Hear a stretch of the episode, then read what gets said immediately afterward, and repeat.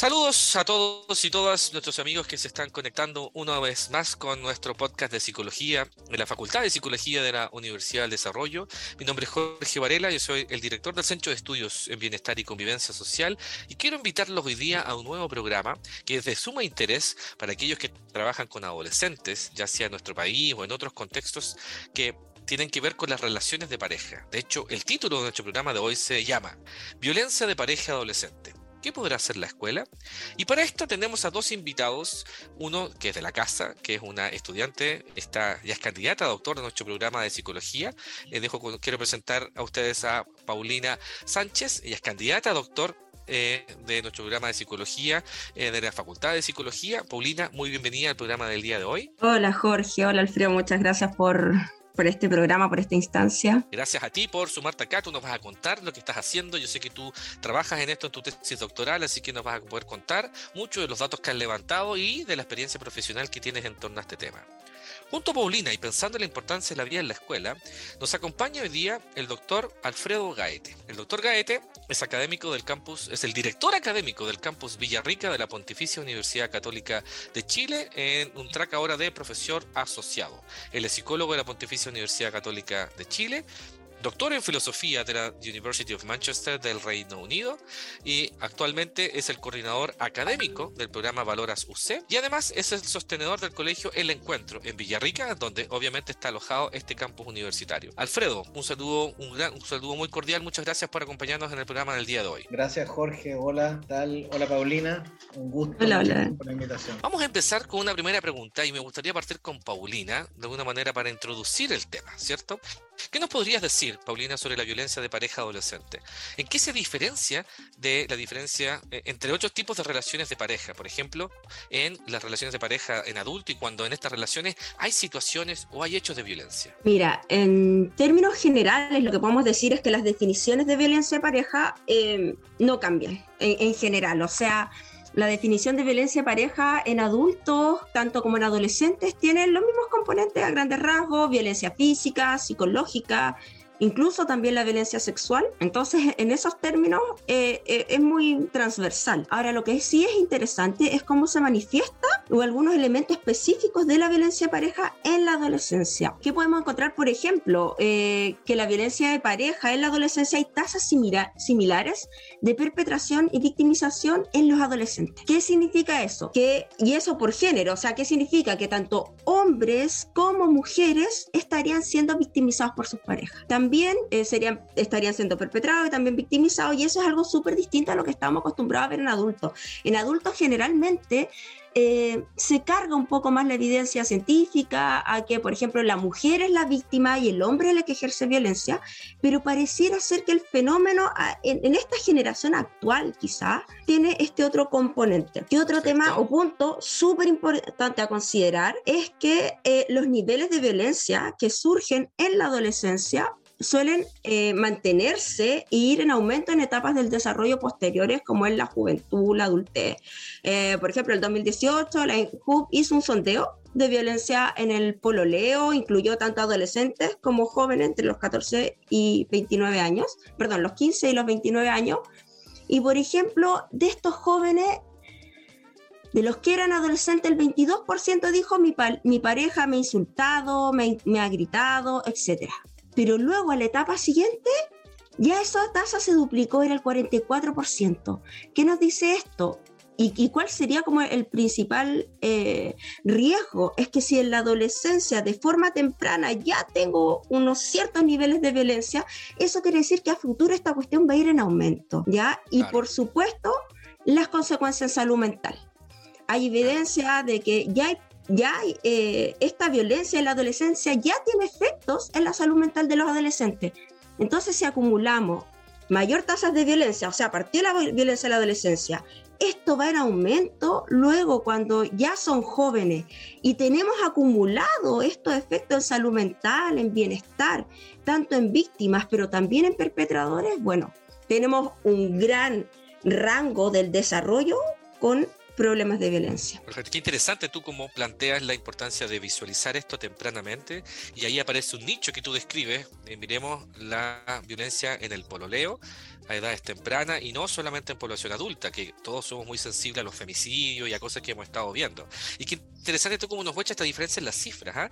¿Y esto es tanto para hombres como para mujeres también, este incremento que tú describes? Sí, al menos a nivel nacional, y, de hecho la evidencia nacional eh, va muy acorde a la evidencia internacional, o sea, no es algo que solamente en Chile sea así, sino que en el mundo está siendo así, hay algo que está pasando en nuestros adolescentes y en nuestras generaciones. No se encuentra en algunos, en algunos continentes, hay diferencias por, por sexo, pero en general, a grandes rasgos, no hay diferencias por sexo, pero sí encontramos estas diferencias por edad.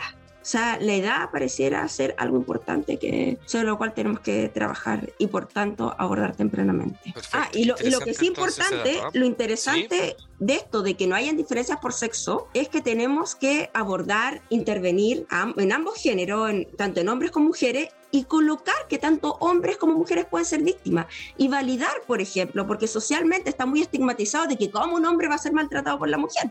Entonces puede que puede que si un hombre es víctima se quede callado o esté en una dinámica y este doble rol de ser víctima y a la vez perpetrador es mucho más grave para la salud mental también. Claro, exacto. Qué interesante eso, no situarlo, ¿cierto?, en un rol, en un estático rol, ¿cierto?, sino que es una dinámica y que pueden participar tanto hombres como mujeres. Y en esto que tú has visto históricamente, estos datos son pre-pandemia, ¿tuviste alguna diferencia durante la pandemia en esta cifra o lo que ustedes reportaron o lo que vieron cualitativamente? ¿Jugó un rol la pandemia en las dinámicas o en, el, en la relación, en la violencia en las relaciones de pololeo? ¿Qué dirías tú? Mira, yo estudios literatura últimamente sobre violencia pareja adolescente y pandemia no he, no he visto, no he revisado, lo que puedo hablar un poco más sobre mi experiencia, porque yo levanté datos para, para, para mi investigación antes de la pandemia y luego levanté en la pandemia, y al menos los comentarios que los adolescentes me hacían de forma interna, privada, por chat, eran similares. Eh, yo levanté datos, por ejemplo, sobre violencia pareja en el pololeo, sobre temas de eh, conversamos, salían los temas, porque también hice talleres sobre resolución de conflictos, experiencias adversas de que los papás pelean, el abuso infantil, el maltrato en la familia, y los comentarios eran muy, muy similares. Lo que sí encontré es que muchos adolescentes sí resultaban estar como estresados, ansiosos, etcétera, por el tema de las cuarentenas, al encierro, que básicamente. Perfecto, claro. Claro, y ese fue el efecto que vimos en la salud mental en general en la población, ¿cierto? Que probablemente le, pegó distinto a cada grupo etario según su, según su etapa del desarrollo, probablemente. Y, a nivel país, de lo que tú has visto en todo ese tiempo que has trabajado, ¿cómo crees que se está abordando esto? ¿Qué se está haciendo? ¿Qué cosas podríamos mencionar que nos vayan situando el título de nuestro podcast de hoy día, que es pensar el contexto escolar? Mira, a, nivel quizás más amplio, a nivel país global, lamentablemente no tenemos eh, un programa de intervención que aborde la violencia pareja adolescente. Ya no, no hay algo generalizado, algo amplio, universal de atención. Lo que sí eh, eh, encontramos, por ejemplo, a nivel es, los abordajes del CERNAMEG, del Servicio Nacional de la Mujer y Equidad de Género. Ellos sí tienen un programa que es de prevención y que está dirigido, o sea, tanto a hombres como mujeres, incluidos adolescentes, porque aborda de los 14 a los 29 años, pero el foco es prevención en violencias contra las mujeres. ¿Y qué nos dice eso? Si lo contrastábamos con lo, con lo que hablamos antes, es que como que omite o no refleja el problema que tenemos de adolescencia, que es que ya hay casos de violencia. Ya, yo cuando veo mi base de datos y veo mis análisis, voy viendo niveles de agresión, frecuencias de agresión grandes como golpear, zamarrear, lanzar objetos por la cabeza o violencia sexual, que la violencia sexual también está en la adolescencia, o sea, eso se invisibiliza, o sea, no está tan, tan bien puesto y se omite, se ve como que la adolescencia es una etapa para prevenir, pero no se ve que también hay que reparar eh, en esta etapa. Y lo otro es que como está orientado hacia la mujer, omite esta situación de que este fenómeno de que, bueno, los hombres también son víctimas de violencia. Entonces ahí es necesario quizás eh, salirnos un poco de los esquemas más basados en adultos, literatura más antigua, más tradicional y ver cómo se está viendo el fenómeno en específico en la adolescencia. Y quizás repensarlo como una dinámica, pues no solo que es uno versus el otro, sino que es una dinámica de relaciones que involucra tanto a hombres como mujeres. Exacto, en los análisis que yo he hecho, em, lo que más prevalente es el doble rol, por ejemplo, y que se es víctima y se es perpetrador. Por tanto, hombres y mujeres están siendo víctimas y perpetradores. Ya, eso, eso es lo que más hay. Es mucho más que solo víctima o solo perpetrador. Lo que más hay son los víctimas perpetradores. Y a nivel colegio, quizás para responder el marco que tú me decías más escolar, eh, bueno, es que los establecimientos educacionales, si bien como, o sea, ellos por ministerio tratan también algunos temas extra eh, académicos, no solamente que el ramo de matemática, lenguaje, no, también eh, tienen que trabajar otros temas, por ejemplo, eh, sexualidad, consumo problemático de sustancias como drogas y alcohol, etcétera. Y dentro de eso eh, hay establecimientos que también van tirando el, tema de violencia pareja en la adolescencia. En general, desde mi experiencia, tanto en, haciendo, aplicando encuestas, pero también haciendo talleres y trabajando con los colegios, he podido encontrar que es un tema que les interesa a algunos establecimientos educacionales. Sobre todo hay mucho enganche con el psicólogo, el colegio. Yo creo que al equipo de, clima escolar le interesa mucho el tema, ver la relevancia y también a los estudiantes. dime. No, termina la idea, termina, que ya vamos a ir con Alfredo para que nos hable un poco más de la, vida de la escuela y vamos a volver a lo que dices tú, Pali, de los colegios. ¿Qué decías? Claro. Y también los estudiantes, al menos en los talleres que he realizado, se muestran súper agradecidos de tratar estos temas y les da espacio también para, para opinar, para hablar y, y, hacer un, un, tema un poquito más cercano y dinámico. Ahora obviamente hay algunos obstáculos, como el tiempo, Perfecto, y entre otros elementos más. Preguntémosle a Alfredo ahora, eh, para que nos vaya contando un poco y miremos el espacio escolar. Y en general siempre lo que trabajamos en prevención, siempre estamos pensando, vamos a los colegios porque es el lugar donde hay que hacerlo. Pero, pero sería interesante un experto en educación, un experto que administra también un colegio, ¿cierto? Que nos podría ayudar a repensar este espacio. ¿Cómo este espacio genera o no una diferencia? Eh, Alfredo, ¿cómo ves tú la escuela, eh, el rol de una comunidad educativa, ¿cierto? ¿Cómo caracterizamos este espacio para tener un rol en lo que está describiendo Paulina? Bueno, eh Nada, en eh, la comunidad educativa, eh, primero que nada hay que entender que si uno, si uno entiende educativa en su sentido fuerte, en su sentido profundo, una comunidad educativa es una comunidad en la cual eh, se espera que los miembros desarrollen eh, habilidades de convivencia. En una, en una, se espera que, que, en el fondo haya un desarrollo ético y ciudadano de los participantes y eso significa tener buenas relaciones eh, y por supuesto significa tratar de evitar eh, la violencia y buscar la, promover la, convivencia y tratar de resolver los conflictos de manera no violenta. Entonces, dentro de, cualquier proyecto educativo uno esperaría que estuviera esa, visión, que fuera parte del proyecto, avanzar hacia eso. Ahora, al mismo tiempo, es un, es, es un encuentro de distintas personas con sus diferencias, con sus singularidades, y por lo tanto va a haber conflictos y va a haber eh, situaciones inevitables de violencia de forma permanente, y por lo tanto también en, en esta comunidad hay que tener una gestión de esa, de esa violencia eh, y bueno, ahí hay las distintas comunidades educativas toman distintas decisiones de cómo hacerlo, de cómo gestionar esto. Hay distintos enfoques desde los cuales se puede gestionar esto. Eh, hay algunos que son más efectivos que otros. Eh, no sé si quieren que profundicemos en eso o, por otro lado. Como tú quieras ir describiéndolo, yo quería como enfatizar una idea que es muy interesante que tú planteas, ¿no? Como el espacio escolar es un espacio para aprender habilidades de convivencia, ¿no? Aprender a convivir con otros y con otros y no olvidar este horizonte ético que es un fin último de nuestro sistema escolar. Y en ese sentido, ¿quiénes son actores claves en esto? Porque tú dices que esto hay que intencionarlo, hay que gestionarlo, pero, pero veamos los actores del sistema y después sería bueno e interesante escucharte a ti viendo ejemplos más específicos. ¿Quiénes son los actores de la de la comunidad. Los actores de la comunidad son básicamente, yo diría, todas las personas que participan de alguna manera en un determinado proyecto educativo. Cada comunidad educativa está organizada alrededor de un proyecto educativo, usualmente de una escuela o de algún otro centro, y todas las personas que participan más o menos activamente en este proyecto, no todas las participaciones son activas, por supuesto, pero todas las personas que influyen, que se ven influidas por lo que ocurre en el, quehacer iluminado por este proyecto, uno podría decir que son parte de la comunidad. Y por lo tanto la comunidad educativa eh, puede trascender con mucho el estudiantado y el profesorado, digamos. Y la familia. Eh, puede ser familia extensa, puede ser relaciones virtuales, eh, gente que participa, digamos, las redes, la, la, posibilidad de conectarnos hoy día por internet y tener distintas eh, formas de interacción eh, digital eh, hace también que la comunidad se amplíe, ¿cierto? Se puede ampliar.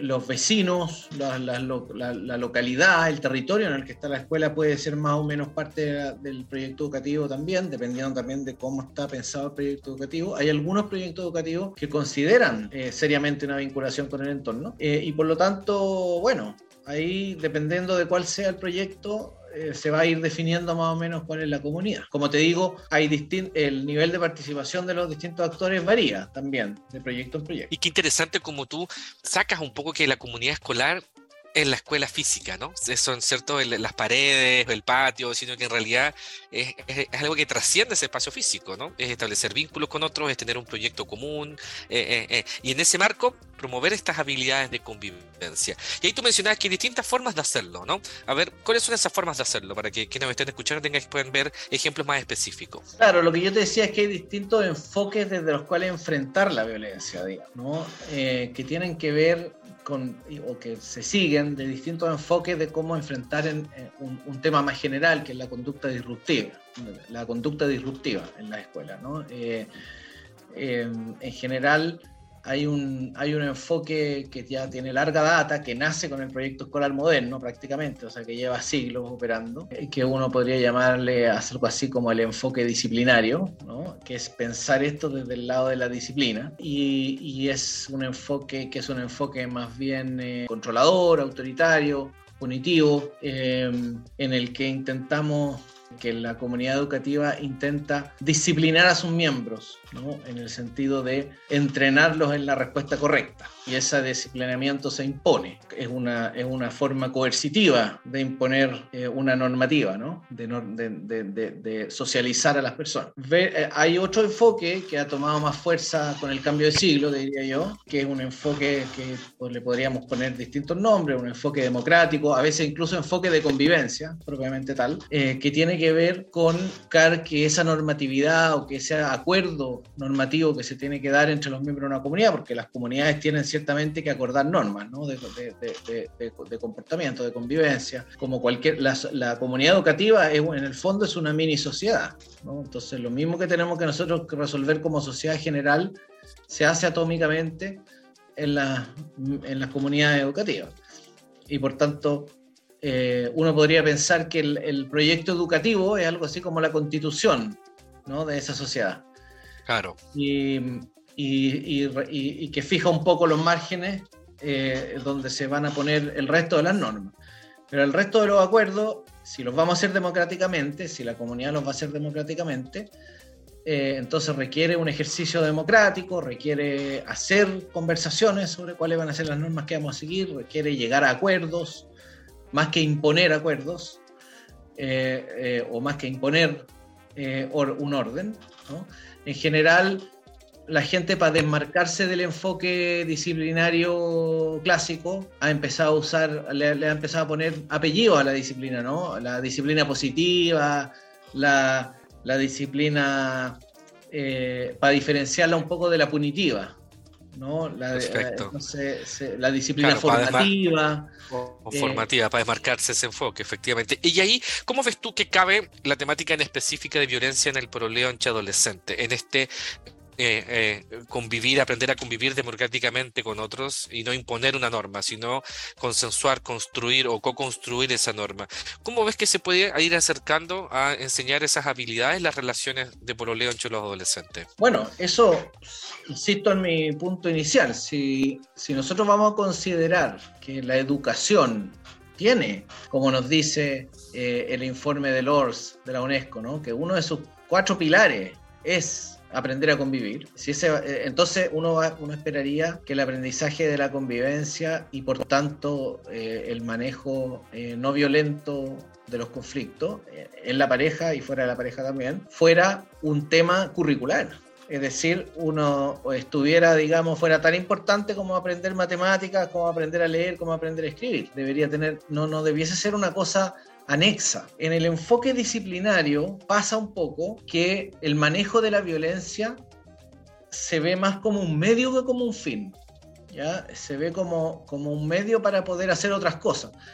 Claro, para hacer clases. Para, hacer... clases, claro. Entonces, en el fondo, que el niño, que los niños, que los adolescentes eh, entren en situaciones de violencia, eh, se tolera hasta que interrumpen una clase, por ejemplo. ¿no? Eh, pero en la medida en que logran en que la violencia logra pasar desapercibida en ese sentido, estas comunidades tienden a tolerar esas situaciones de violencia y por tanto, y que esto es un poco lo que hemos, vivimos todos en la escuela, nosotros de nuestra generación, porque en nuestra época este era el, enfoque, digamos, no había otra alternativa. Claro, claro. Eh, y por lo tanto había un bullying permanente, había, había eh, violencia permanente, mucha violencia, porque además es un ambiente que se presta para la violencia, porque no olvidemos, para los niños, niñas y adolescentes, ir a la escuela es una cosa impuesta. Eh, por lo tanto, ellos se lo viven como una violencia, el ir a la escuela. ¿no? ellos se sienten, los, a, propósito de, quién es el, perpetrador y quién es, quién es la víctima, eh, ellos se lo viven así y nosotros lo vivimos así. Bueno, por ley eh, hoy día. Todos, ahí. Todos, Por ley hoy día todos tienen que ir al colegio, en teoría. Si alguien veo a alguien que es menor de 18 años en la calle, ¿cierto? Y no está en horario escolar en su sala de clase, carabinero le puede hacer un control de detención, ¿no? Tiene que ir y, y además Jorge tiene que hacer lo que otros le dicen todo el tiempo. Entonces eh, tiene que levantarse a la hora que le dicen, tiene que llegar a la hora que dicen, tiene que vestirse de la manera que le dicen, tiene que moverse de la manera que le dicen, sobre todo si es mujer. Hay estudios que muestran que hay mucho, eh, todavía hay mucho, mucho eh, socialización como eh, de género en norma binaria en, en las escuelas. en el caso de las mujeres hay mucho de cómo se mueve, a ver cómo se mueve una señorita, por ejemplo, ¿no? Tienen que aprender eh, a moverse así y por supuesto que a los varones también se les enseñan algunas cosas de los caballeros y que tienen que, y en el fondo, y, tienes que pensar lo que otra persona quiere a la otra, a, la hora que otra persona quiere y de la manera que otra persona quiere, ¿ya? Tú tienes a las 8 de la mañana es lenguaje, y vamos a pensar en esto y eh, hasta las 10 y media, y a las 10 y media matemática. Eh, ah, pero es que yo estaba súper embalado con esto otro. No, no importa, ahora toca matemática. Da lo mismo lo que tú quieras, lo que importa es que a las 10 y media empieza la clase de matemática y ahora vas a pensar en esto y te vas a quedar ahí, en tu puesto. Fíjate, Claro. Fíjate el concepto de tu puesto. Tú te pones claro, Y, ahí, y poniendo atención, eh, poniendo atención. Qué interesante cómo nos remueve un poco pensar los paradigmas de los cuales nos hemos movido tradicionalmente. Y ahí no sé, Paulina, si tú has visto ejemplos de programas o ejemplos de programas internacionales que nos puedan informar sobre experiencias que han tenido mejores o peores resultados. En este marco que me entró Alfredo, ¿no? Que ojo que si queremos solamente normar y no hacer participar y no co-construir, es distinta la manera en que trabajamos. Pero ¿qué se conoce como experiencias que en teoría han sido ¿Qué componentes han tenido que nos permita dialogar, acercando a lo que plantea Alfredo como, como un nuevo paradigma finalmente? Claro, mira, eh, al menos a nivel internacional lo que se encontraba ahí, lamentablemente, si bien se, se hacen montones de actividades y cosas, lo que sí eh, ha funcionado bien, hay un programa que es norteamericano, se llama Safe Date de Foshi. Y bueno, lo interesante de ese programa es que es un programa que se sujeta en la escuela. O sea, no es un programa que simplemente, bueno, vamos a hacer esta intervención este año y este año no, o durante, no sé, este periodo y después se abandona, no, sino que es un trabajo transversal. Entonces permite eh, abordar con mayor profundidad el fenómeno en los adolescentes. Lo otro que también es interesante es que eh, involucra, tiene esta lógica también de comunidad educativa y de implicar a los distintos actores, no solamente el trabajo parcial en, la sala de clase con este grupo de adolescentes y ya. Y otro punto, bueno, hay, varios elementos, otro punto que me parece muy interesante es que también considera otros factores asociados a la violencia. Por ejemplo, eh, en específico aborda eh, consumo de drogas y alcohol porque la evidencia dice que, bueno, si, si ya hay un problema en los adolescentes, quizás de, manejo de conflicto, regulación emocional, lo que sea, y además está el alcohol, que el alcohol em, a ver, inhibe algunas conductas en el ser, o sea, por ejemplo, si yo debería controlarme, ya quizás estoy en un conflicto, pero bueno, tengo la capacidad de autorregularme, controlarme, no ser impulsivo, pero si tomo voy a ser más desinhibido, más impulsivo y tan puede que grite, insulte, golpee. Entonces, considera otros elementos que son asociados a la violencia. Y bueno, así como que podríamos pensar quizás no sé, alguna... Pero de lo que te escucho, Pali, está interesante quizás acercarnos en un punto a lo que decía Alfredo, ¿no? Como las mm. propuestas, por ejemplo, de Fauci, que es un autor bien conocido en la literatura anglosajona específica de dating violence, como lo que mencionaba Alfredo cuando hablaba de un currículum para la convivencia, podría acercarse un poco a eso, ¿no? O sea, pensar estas habilidades, pensar estas competencias, pero ya metidas dentro de un currículum, ¿no? ¿Y cómo, cómo es esa idea, Alfredo, de, de esta idea de tener un currículum distinto para la convivencia? ¿Cómo sería eso? Bueno, si tú ves, por ejemplo, los objetivos generales de la educación básica en la Ley General de Educación, bueno, ¿qué es lo que, es lo que mandata la ley?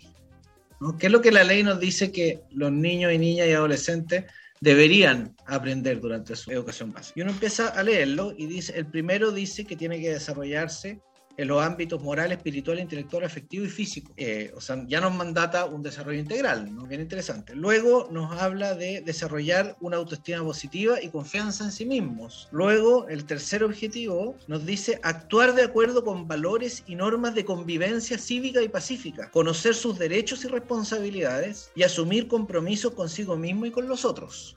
Estas son las cosas que nos va diciendo la ley que nosotros debiésemos incorporar en el currículum de la educación.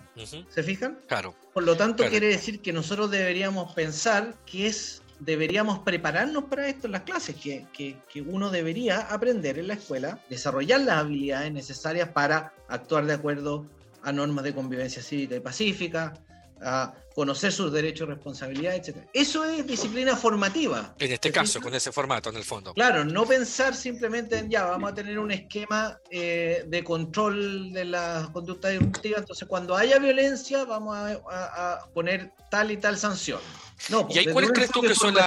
¿sí? Desde un enfoque formativo, tú lo que haces es intencionar la promoción de estas situaciones y por lo tanto el desarrollo de estas habilidades necesarias para la buena convivencia. Y ahí, ¿cuáles creen ustedes, y aquí se lo pregunto a los dos, eh, eh, ¿cuáles creen que son hoy día las barreras que existen para que esto pase?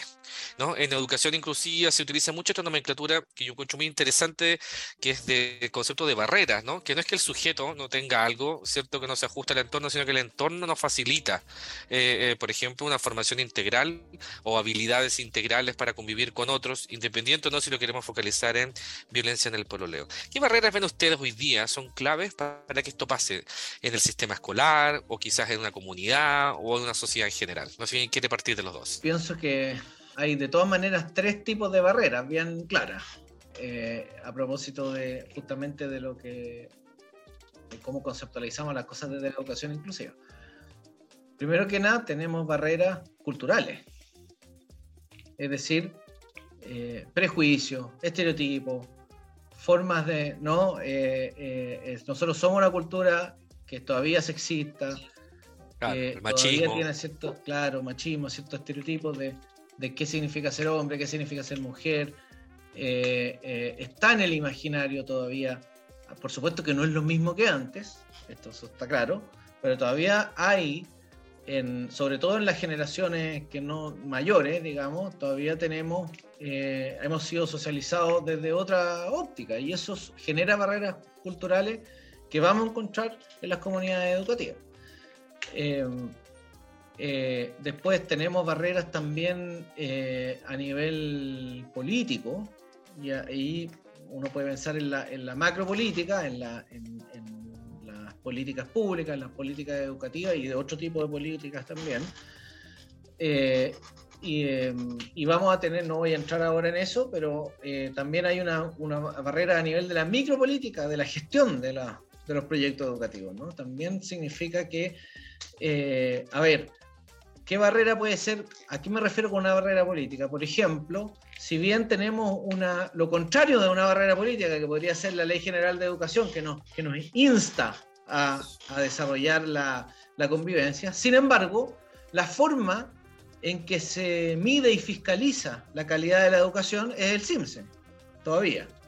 Claro, y calidad se asocia con rendimiento académico. claro, entonces, ¿qué es lo que pasa? Que esa, esa, política cancela lo que mandata la ley de educación, porque en definitiva lo que le importa, lo que te dicen en los establecimientos, yo he participado en varias investigaciones en las cuales las comunidades educativas lo que me dicen es, sí, está bien, la ley dice eso, todos queremos educación integral, todos queremos desarrollar la convivencia, pero nosotros nos van a eh, venir a premiar o castigar dependiendo de cómo le vaya en matemática y el lenguaje en el CIMS a los niños. Y por lo tanto, la, el 70-80% de nuestros eh, temas van a ser eso. El resto queda como, como la espumita que deja la ola.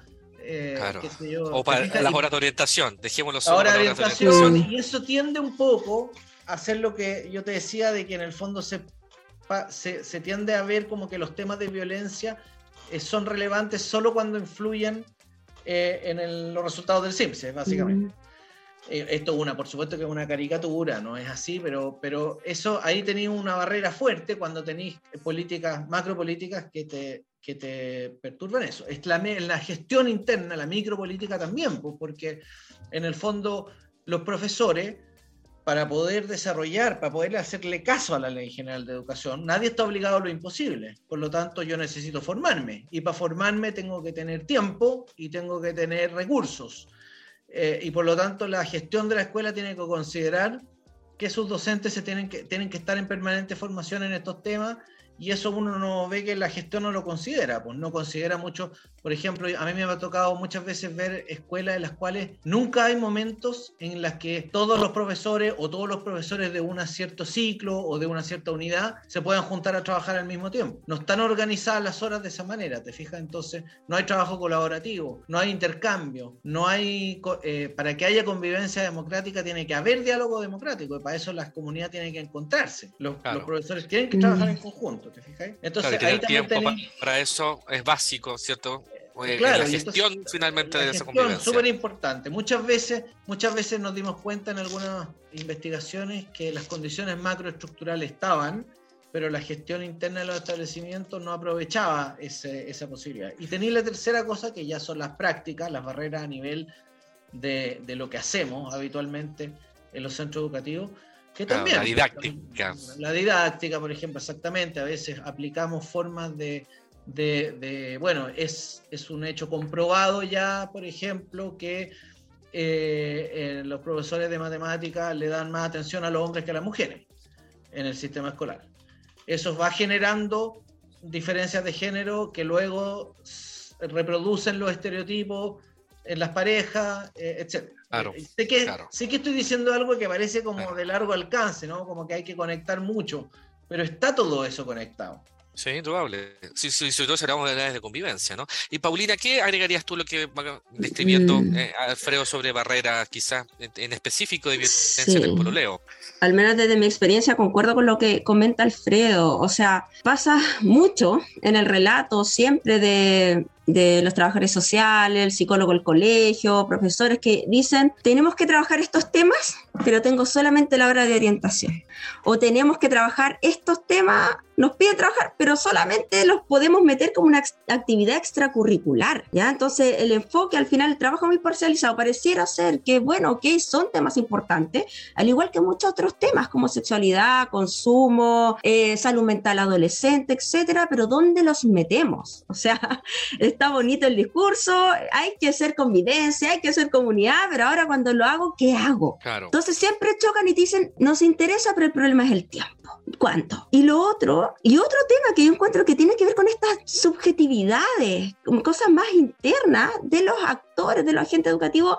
La otra vez me contaba una psicóloga en un colegio que decían, ya, eh, ¿quién se le pasa a trabajar el tema? Ya, hay que trabajar sexualidad en el colegio. Lo van a pasar, lo van a trabajar los profesores jefes. Y contaba de una, no sé, creo que era un profesor, una profesora jefe que decía, pero es que cómo trato yo este tema con los adolescentes, cómo le hablo de sexualidad, esta cosa íntima, o sea, este tema que hasta quizás a ellos mismos les incomoda hablar. Entonces es reconocer que el profesor no tiene por qué ser un experto en sexualidad. El profesor que también le pasa matemática, lenguaje, quizás otras cosas, lo que sea, ¿por qué le ponemos, además de todo lo que tiene que ser, la carga de que no es que usted tiene que ser de psicología, usted tiene que traer de, saber de fenómenos sociales? Entonces es necesario, yo creo, que no solamente trabajar con el profesor, está bien que sea educado, capacitarlo, que sepa estos temas, pero sino que también hacer, fortalecer, por ejemplo, el equipo de convivencia, de que también el, el equipo de convivencia, bueno, más integrante, más tiempo de dedicación para planificar, para diseñar, para evaluar lo que están haciendo y si realmente tiene un sentido y tiene un impacto en los estudiantes o no. Y también asesorarse por quizás algunos gente más experta en ciertos temas específicos que puedan ser complicados para esa, para esa comunidad, siendo conscientes que cada comunidad tiene sus problemas, tiene sus características propias, están tenidos también por otros temas. Qué interesante cómo ambos ordenan cierto estas barreras micro, macro, meso y que van desde decisiones políticas, técnicas, de capacitación eh, y, nos, y, nos, lleva a pensar lo complejo, lo desafiante que es no solo pensar la violencia en el pololeo, sino aprender a convivir con otros y con otras. Yo quiero agradecerles a los dos por habernos acompañado en el programa del día de hoy. Estamos llegando ya ahora al final y me gustaría pedirle a cada uno eh, cómo le gustaría despedir cierto su participación, lo que quiere que sea comunidad fuerza eh, o con qué nos vamos para la casa, como dicen los gringos, el Check Way Home. Aunque nos vamos para la casa, Alfredo, Paulina, ¿cierto? En el programa que hemos llamado Violencia de Pareja Adolescente, ¿qué puede hacer la escuela? Eh, ¿Cuál sería esa frase final con la cual se les gustaría a cada uno despedirse? Eh, para cerrar las ideas más importantes que creen que eh, aquellos o aquellas que nos están escuchando las deben tener siempre, en cuenta. ¿Quién quiere partir? Democráticamente dejamos que ah, cualquiera de los dos Bueno, parto yo entonces, parto yo. A ver, ¿qué podría decirle la escuela en torno a violencia pareja ¿Qué, podemos hacer? Bueno, yo creo que partir desde la reflexión, partir desde esta mirada, como lo que decía Alfredo antes, de decir, bueno, vamos a tomar en cuenta, realmente hagamos nuestra pregunta, vamos a tomar en cuenta solamente lo, lo que nos molesta porque no nos deja hacer clase, porque no nos deja tener mejores índices en el CIMSE, lo que estorba al, profesor, o vamos a mirar realmente la escuela como un espacio de oportunidad eh, para trabajar distintos temas, reconociendo que como hay distintos actores implicados, hasta los mismos adolescentes pueden hacer actividades de intervención, cómo involucrar a las comunidades, los territorios, en los casos que sea viable, cómo involucrar a la familia. Creo que hay que partir de eso, de decir cómo nos vamos a definir como comunidad y de qué cosas creemos que pueden hacernos cargo, pero de una manera sostenida, de una manera organizada, con protocolos claros. ¿Qué vamos a hacer? Quizás no solamente en prevención, en reparación, ¿qué pasa si tengo una pareja de adolescentes que están con este problema? ¿Cómo lo vamos a abordar? Y que eso sea claro. Porque si es claro, para los funcionarios van a saber detectarlo. No lo van a dejar pasar como muchas veces pasa. Perfecto. Muchísimas gracias, Paulina. Alfredo, ¿cómo te gustaría, cierto, despedir? ¿Con qué frase despedirías tú el programa el día de hoy? No, yo me quedo con la tremenda pregunta que hizo Paulina hace un rato. Eh, creo que ahí está donde podemos hacer la gira de tuerca. Ella dice, la, la comunidad educativa dicen, pero ¿dónde lo metemos? ¿No? Tenemos ya, tenemos que enseñar convivencia, tenemos que enseñar sexualidad, tenemos que, pero ¿dónde lo metemos si no tenemos la ventana? Entonces yo creo que es, tú das en el clavo, ese es el tema. Hay que dar la vuelta, es al revés.